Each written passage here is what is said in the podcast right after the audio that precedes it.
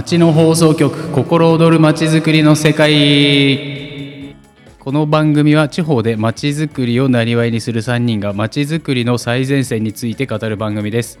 ワクワクしながら街を楽しむ方法や街で楽しむ人たちの姿をお送りします。こんにちは。柏崎市の山あいにある越水という集落を100年後まで存続させるために活動しているスピンアテールの矢島です。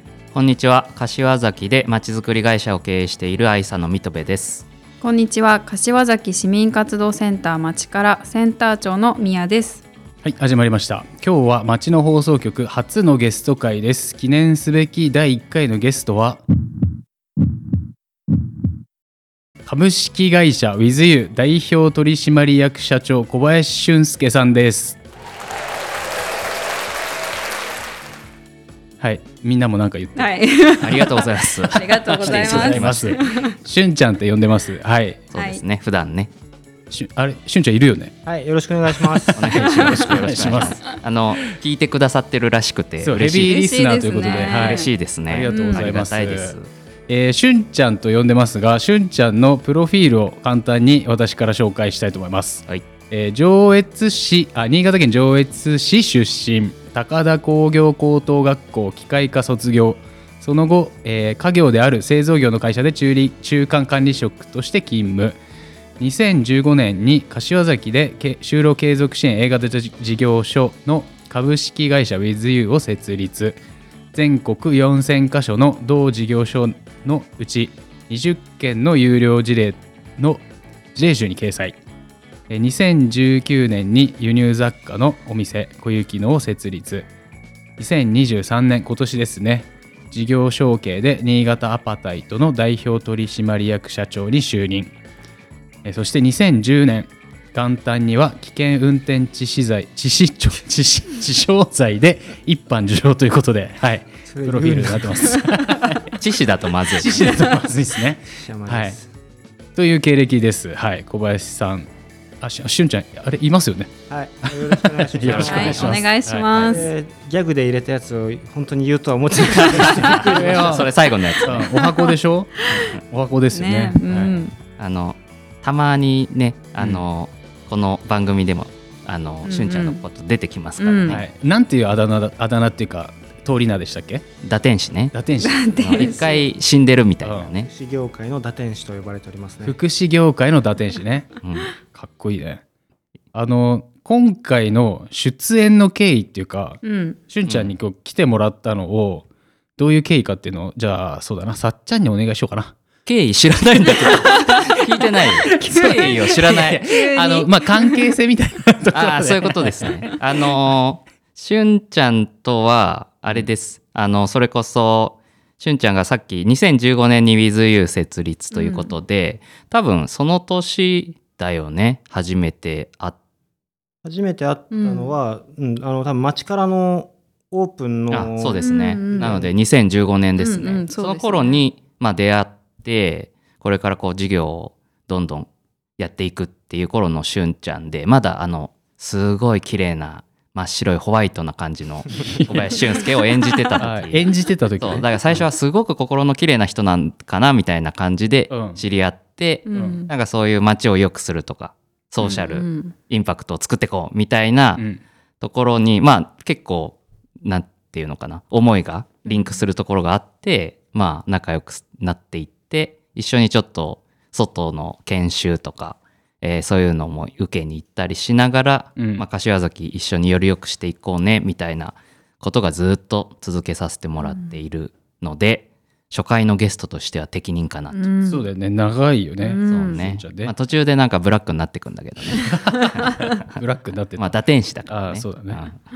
最初はそうね。あの町から来る町からを知る前にヤジーとのあのーうんうん社長の卵塾での出会いがあってでヤジーと知り合って2人で飲み行ってる時だったかなんかの時にいや今俺がこここういうところで世話になってていろいろ教えてもらってうん。街づくりに関わって自分のやりたいことをサポートしてもらってんだよねみたいな話を聞いて、うん。で何のこっちゃもうその頃だから中間支援とか全く意味もわからんかったし街づくりとかソーシャルビジネスみたいな、うん。そういう概念もなかったから、うん。何言ってんだろうこの人と思いながらも、そうね、みたいな感じだったね最初はそうだね。社長の卵塾で知り合って、うん。あのー飲み行こうって言って言ってくれてそれで仲良くなったんだよね。うん。しゅんちゃんとそうですね。うん。で俺はねさっちゃんとも仲良くてまあこの愛さあの頃愛さってね。町からあったよね、ありましたね。ありますね。はい。うん。はい。で出入りしてて、うん。でじゃあ今度まあみんなでまたそのメンバーで改めて飲めたらいいねみたいな話をしてたんだね。ん。うん。で島根も一緒に行ったもんな島根車で行きましたね。車で行ったよな。13時間ぐらいかけて。すごい。研修何年に2016年とか？2016年。翌年。ですかじゃあ皆さん出会そうそうそうってそのソーシャルなうんエネルギーを浴びてこようっつって、うんあのしゅんちゃんのプリウスか、今はなき今はなきプリウスあのあれが致命傷になって致命傷になって車が壊れたんですよ帰り頑張りすぎてあ頑張りすぎて往復1000キロを1000ねキロ弾丸でねあのコミュニティナースの矢田さんとかね。うんうんうん。はいはいはい。訪問させてもらってね。いろいろ見させてもらって、ね。島根は結構そういううん。コミュニティのいろんなアクションが強いうん。ところがいっぱいあってすごく勉強になりましたね。雲南市とかね。こっちラボさんに行ったんですか？うん、オッチラボも行ったし、うん。ゴゴーツも行きましたね。あそうだそう。だ結構最初に小野さん弘明さんが町からなんかで来てくれたんじゃない？そうそうそうそう。あのーなんだっけ？えっ、とマリコさんのところ蔵のほら2階あるじゃん。あそうそうそうね。うん。わかる？わかるよ。あのラーメン屋の対面のさ上上がっていくとこうんうんうんろ石川薬局そうそうそうそうさんねうん。すごいローカルネタだけどね。それでそうだねその時に、うん。小野さんの話聞いたりとかして、うん。島根行きたいねって言って、うん。2016年の円満市真っ只中にそうだ。行円満っ市ぶっちして行ったんだよね。へーよかったですね。たよかった。めちゃくちゃよかった。夜12時ぐらいにうん。うん。そうだ。に集合して。関越の入り口のね駐車場集合して、俺レッドブル4本そう。そうそうそうそう乾杯して。あれまたああいうのまた行きてえな。いや楽しかったよあれは。俺だから。二日ですか？いや 2, 二泊三日した。3日したね。うん。あの時だから行きはまだうん溝部さんとかって言ってたね多分。そう。まだだからホワイトだホワイトで行って帰ってきたらブラックになってる そうだね。帰る頃にはお互いホワイト。行く時はクリオネみたいな。天使のようにその後あれだね。エティックの大会大会みたいなのも行ったよね。渋谷でやったやつ。うんうんうん。光へのがそうそう。あれもあれ2018年とか。17年か8年？あれ2018年ぐらいだっけ？うんぐらいじゃない？7年かな。あれ一緒に行きましたよね。行ったよ。行 あの時はプリンスもあそうだね。プリンススと一緒に行ったんだねねはい。そんな感じでうん。今でも何かとこう絡んでおりますし、えー私のスピンアテールの、えー理事もやってもらってますね、しゅんちゃんにはね、えー講師ともにお世話になっているというそんな小林俊介さんです。はい、今お仕事、えー就労継続支援 A 型事業所って話が出たんですけれども、うん。これは今どんなお仕事なんですかね？就労継続支援 A 型事業所ってどんなもんなんですか、まあめっちゃ簡単に言うと障害者向けのうん。職業訓練所。うん。うんうん。っていうような感じで、まあ、障害のある人たちがあー一般企業で働くためのトレーニングをするうん。みたいなのがうんうん。分かりやすいかな。で、えーうちのなんかビジネスモデルっていうかで言うとうーん昔からやってる家業である製造業の仕事をそういう障害のある人たちの訓練メニューとして提供しつつ、うん。製造業の売り上げ上げていくっていうことと、うん。あーその福祉の仕事として障害のある人たちが働く訓練に来ることによって、まあ、リスナーさん含めて皆さんき、えー皆さんが普段払ってくれている税金の一部がうちに入ってきてるっていうような感じの事業ですね。なるほど。訓練でこう仕事を手につけつつあの物も製造もして、えーそこでも価値を作ってるって形ですかね、そうだからさっき話に出てきたプリウス。はいはい。あの2代目プリウス。はいはい。があのオーディオのパネルのところをうちでずっと組み立てしていて、うんそれ製造業的に思い入れがあって、うんうん。はいはい。だから自分でその組み立てライン管理していたからいつか、まあ、車買う時が来たら、うん。プリウス買おうと思っへてー。会社設立してる時にうん。あのプリウスをわざわざ古いやつを探して買って、わざわざ。ううん。んわざわざ片送りのプリウス買ってううん。んで大事に乗せたんだけどうん。楽しい旅行ツアー行って帰ってきてうんなんか変な音してたもんね。帰りがね。もううん。石川ぐらいからなんか変な音するな。なんかしゅんちゃんこれもしかしたら壊れたかもなっつって。俺はねなんかあのてっきりなんか中華タイヤみたいなの入ってたじゃん。いやいやそんなことないえー 社外社外の。中華タイヤみたいなの履いてなかったっけ？いやいやい聞いたやことないタイヤ履いてたからそれのなんかタイヤパターンでそういう音してんのかなと思ったらそういうわけじゃないんだね。いや多分東洋タイヤとかそんなのだと思うあ多分普通に。失礼しまましたえこれ就労継続支援 A 型ってことはうん。A 型の他に何型があるの、す A 型とうん。B 型と、うん。まあ、就労移行って言って移行うん。まあ、でもうちでやってるのは A 型と B 型とやっていて、うん。あー B 型もやってんだね。B 型 A 型を2015年にあの柏崎で初めて設立して、うん。でその後2019年にうん。B 型解消、うん。その B 型はもともと市内にもあって A 型はなかったっていうことは、うん。うん A 型の方がなんか条件が厳しいんですか？A 型うんとまあそうねその利用する人障害のある当事者の人を雇用して、うん。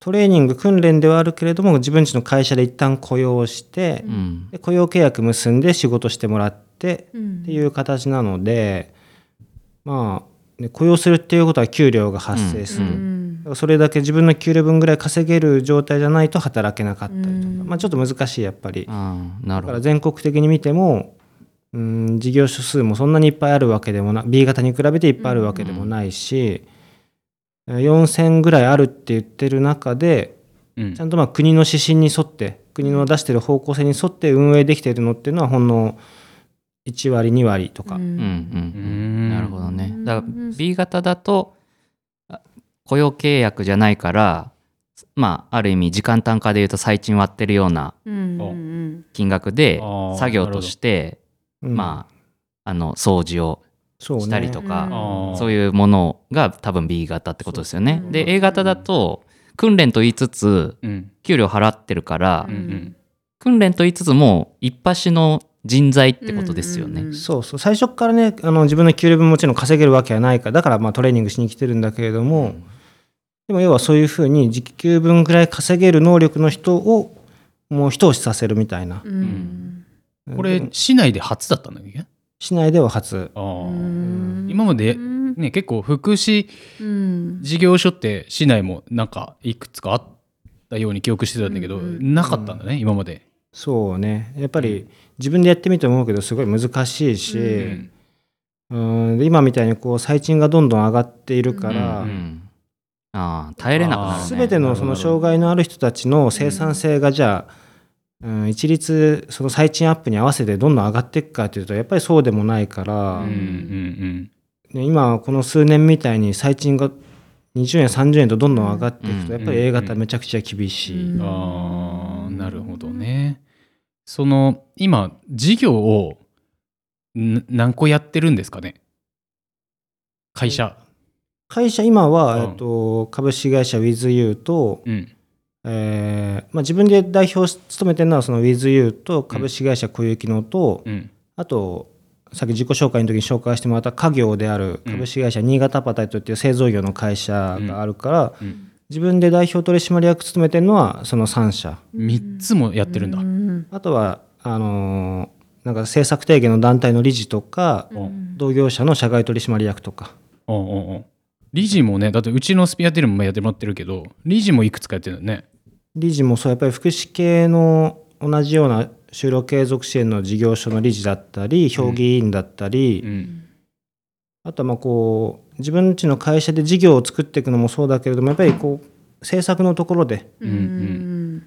あのルールのところから変えていかなきゃいけないだろうなっていう課題感も持ってるから、うん。政策提言の団体うん。うんにいくつか所属したりして、あの提言をしていく。うん。みたいな。そのじ、うん、じエビデンスというか自分たちの事業で作った実績をもとに国に対して意見をしていくっていったところの活動も最近はちょっと特に力入れてるかな。ええ。そんな政策提言みたいなことをやってる人が俺今まで周りにいなかったんだけど、うん。どう？みやちゃんさっちゃん周りにいたいや俺はやってるよ。やってるよね俺仕事でやってるよ。ね。それを。一番近くの。そんな初めて聞いたみたいな聞き方しないでそんな あなたもしかもそういう動きにちゃんと会員だったりメンバーだったりしてますから総合計画のね。たまにそういうとこあるよね。それがなんかイイコールだとは思わなかった。あそうかそうかそうか。なるほどね。えーさああのじゃあ結構たくさんやっててその最近は、えー今年家業も継がれてうん、その大きな、ね、会社の方も代表取締役社長になってるわけだね。お大きくもないけどね。今、まあ、WithYou がうん、利用者含めて70人ぐらいで。70人いるの？WithYou。すごい増えましたね。いつの間にかね。いつねの間にかもなんか前の会社の頃から見てるからさ、あのあのこドンキの近くでのすごいね。数年ですごい増えましたね。う今9年目でしょ？9年目で創業時11人から始まってるから、うわ。素晴らしい。そういう意味で言うとすごいうん。成長してるね。10年経ってないんですよ。すごいわ。すごいですね。逆にそういう需要があったってことだよね、うん。A 型がない街に。A 型 A 型としての人ももちろん増えてるし、その製造業部分としての、うん。もあう会社始めた時からやっぱり障害者の労働環境の改善っていうのももちろんうん。頭にはあったけれども一方でその経済的にというか、うん。一応中小企業の、あのー社長として、うん。まあ、地域貢献っていうとちょっと大げさかもしれないけどやっぱり人を増やすというか雇用を増やすっていうのうは意識してたから、うん。うん、積極的に人は取ってたし例えばこう辞めていく会社潰れていく会社とかから、まあ、何人かまとめて取ったりとかもしたし、うんえやっぱこう柏崎の街で言うとちょっと市外のねうん。リスナーさんはあんまイメージつかないかもしれないですけど、一番のボリュームゾーンが製造業なので、うんやっぱそこで支えてもらっている雇用うん。の数ってすごいうんね、うん。大事でうん。やっぱそういう意味で製造業ってすごいなと思いますね。うんまた WithYou さんで訓練積んだ利用者さんもまた他の企業さんに行くわけですもんね卒業して。うんあのーまあ狙ってそこまでやってたわけじゃなかったけども結果的にそうなったなっていったところで言うと、うちにあの製造業として仕事を出してくれてる会社があってうんでその仕事を利用者が、えーこなしていく中で当然その会社の仕事を得意になってくる利用者が出てきて、その会社が障害者雇用をしようと思った時にうちに例えば見に来ると、うん。もう自分ちのアイテムをむちゃくちゃ、あのー的確にこなしている障害のスタッフがいるわけだから、うん。もうある意味スカウトというか、うん。その子くれよみたいな。みたいな感じで、うん今ってこう法定雇用率も上がってる中で大企業はみんなもう障害者雇用するのは義務になっていて、うん。うんででもうーん義務だからといって雇用するかって言ったらそうじゃなくて、まあ、やっぱり生産性のあることについてもらったりとか、社内で活躍してもらえるようにっていうふうに思いのある大企業の障害者雇用になってくるとやっぱそうやって自分ちの仕事をちゃんとこなしてくれうるうん。障害のある人。うんみたいなのがうちに来るとそうやってもう製造業の仕事ノウハウうん。うんスキルみんな身につけた状態で卒業を今か今かと待ってるみたいな。うんうんうんそっか卒業していくんだもんね。就労支援だからね。うん。働くスキルを学んで、えー企業に就職していく。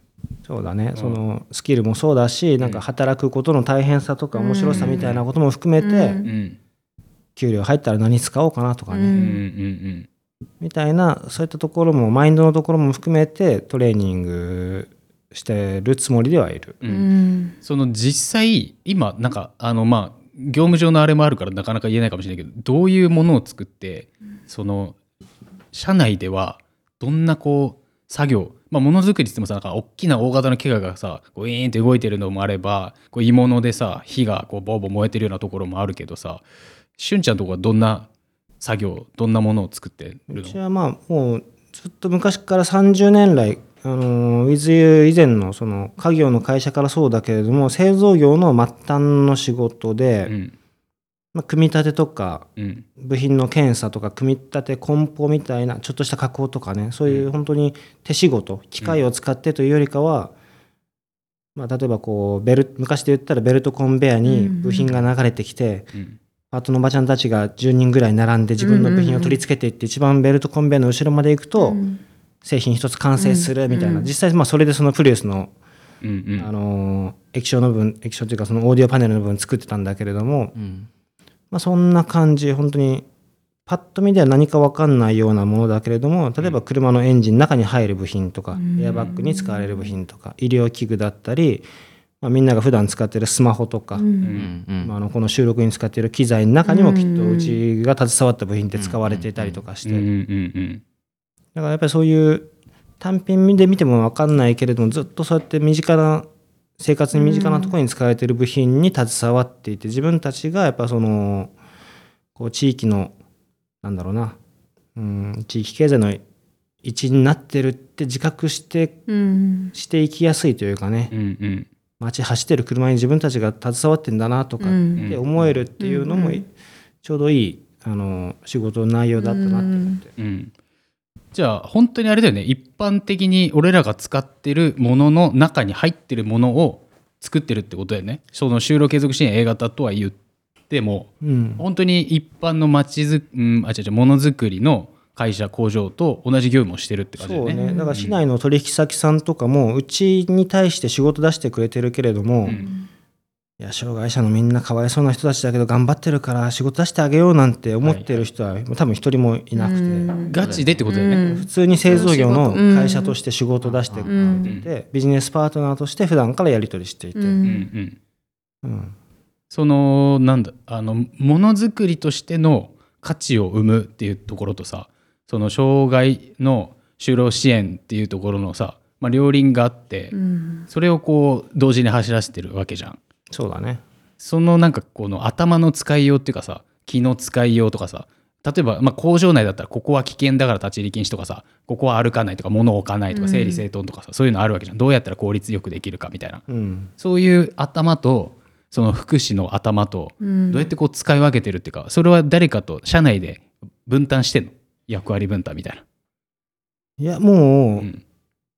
あのー基本的には製造業のルールうん。ううんまあ、メインになってるのかなやっぱり、ううん。ん。うん。それはしゅんちゃんが家業である実家の会社で中間管理職と働いとして働いてる時に学んだ。そうね、まあ、管理職として働いてる時というかもともとねそのうちの上越の自宅の敷地の中にあったプレハブ小屋で、うん。父がそうやって会社始めて、うん。それも製造業だよね。製造業のね。だからもう本当にえ子供の頃秘密基地的に遊びに行く、うん。その、家の目の前にある会社に見た目は大人頭脳は子供みたいな人が逆コナンみたいな人が逆コナン。働きに来てるわけよね。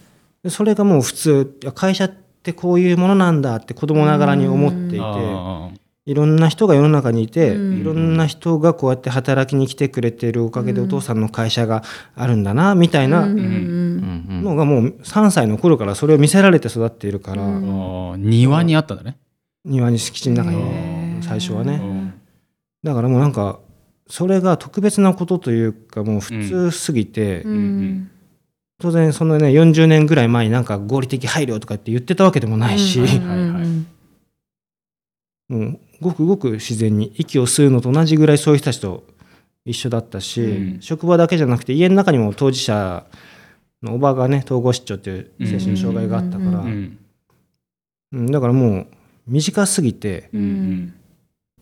あの眼鏡かけてるとかと同じ感覚よだからうね、んなるほど。うん。ちょっとそのあたりまた後ほど詳しく深掘っていきたいんですけど、あと、えー輸入雑貨のお店小雪のこれはな何のかどんな会社ですか？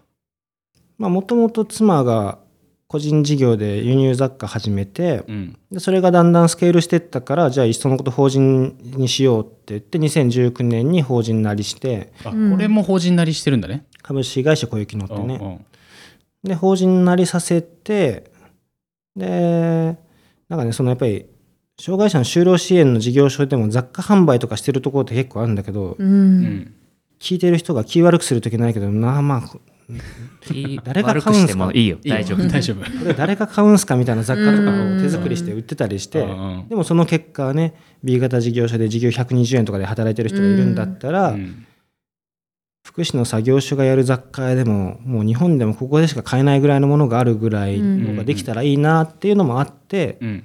でその輸入インテリアを始めて、うん。で福祉の方とこう、うん。